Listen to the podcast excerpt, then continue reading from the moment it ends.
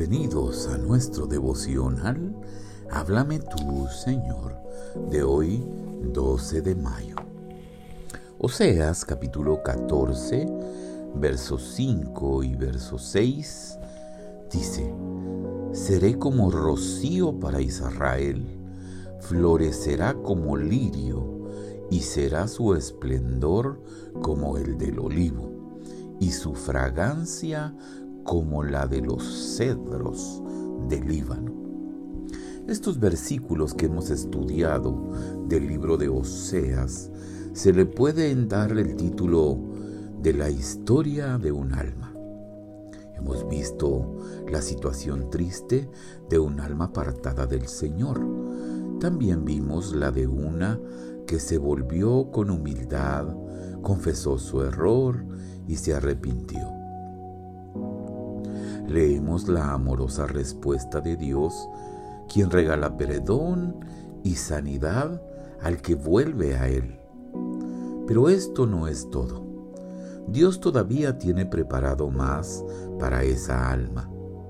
Quiere que reverdezca, que florezca y sea linda como un lirio y que sea fructífera como un olivo debe crecer y ser fuerte como un cedro de Líbano.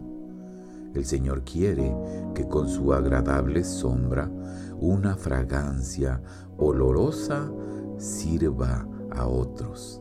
Esta es la voluntad del Señor para todas las plantas en el jardín de Dios. No deben estar preocupados por lo que les falta o estar pensando demasiado de ellos mismos, sino que el Señor sea glorificado a través de ellos. ¿Y cómo podemos llegar a ser tales plantas en el jardín de Dios?